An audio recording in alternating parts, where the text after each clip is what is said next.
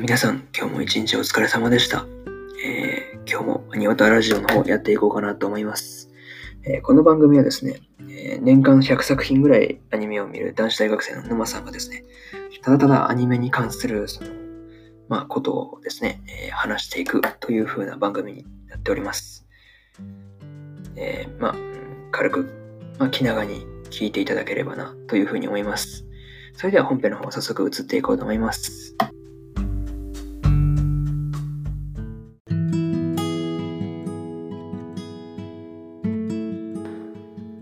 はい、えー、それではね、本編の方入っていこうと思います。今日はですね、えー、ド級変態エグゼロスの、えー4話の感想を、まあ、言っていこうと思いますので、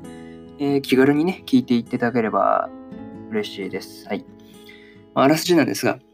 白雪舞姫はおっとりとした性格で運動が苦手。内に秘めたエロスの強さからエグゼロスのメンバーに選ばれてエグゼホワイトとして戦うことになったが、取り立てて長所がないことに悩んでいた。そんな舞姫が通う女子校に寄生虫が出現。触手を自在に自由に操る敵を相手にどう立ち向かうのか。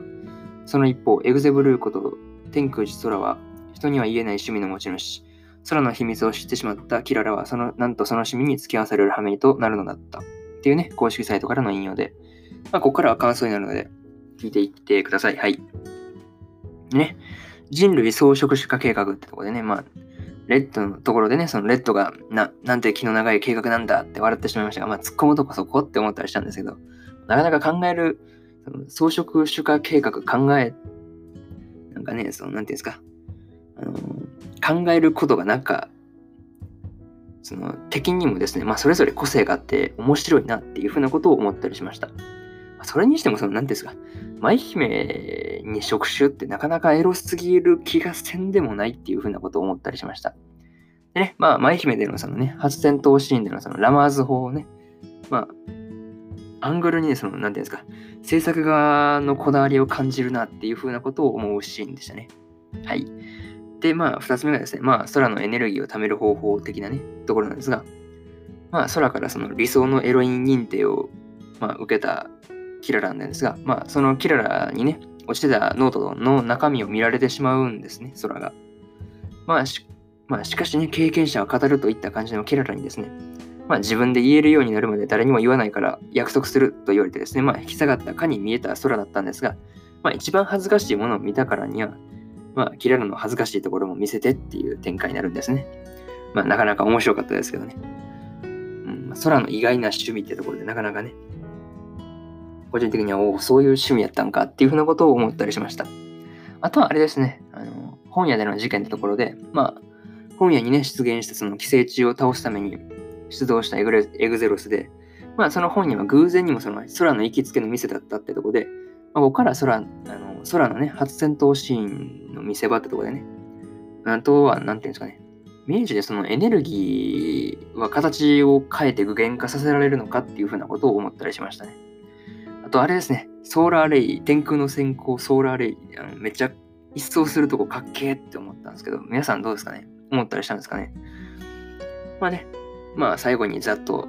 通しての感想なんです。感想なんですが、えー今回はですね、まあ、舞姫と空の初戦闘シーンってところでね、まあ、それは絶対見どころで外せないなっていうふうなことは思ったりしました。まあ、二人のエピソードに、まあ、前半後半でそれぞれ焦点を当てた感じで、まあ、なかなか個人的には、おお、いい構成だなっていうふうなことを思ったりしました。あとね、やっぱりね、あの、本屋の店員、触覚みたいなの入ってたじゃないですか。あれやっぱ伏線だったのかっていうふうなところで思ったりしましたね。まあ、次回はその、キララ、捉えられたそのキララの奪還作戦ってところのようですが、まあ、楽しみだなっていうふうなことを思ったりしました。まあね、また、うん、5話の方もまたラジオやると思うので、まあ、聞いてくれると嬉しいです。まあ、じゃあね、締めのパート移っていこうと思います。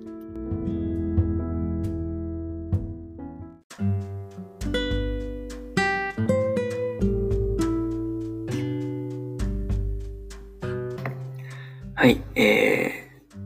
それでは、うん、締めのパートに入ろうと思います。今回の話はどうでしたでしょうか？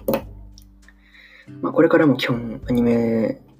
の感想を、まあ、このアニオタラジオの方では発信していこうと思っておりますので、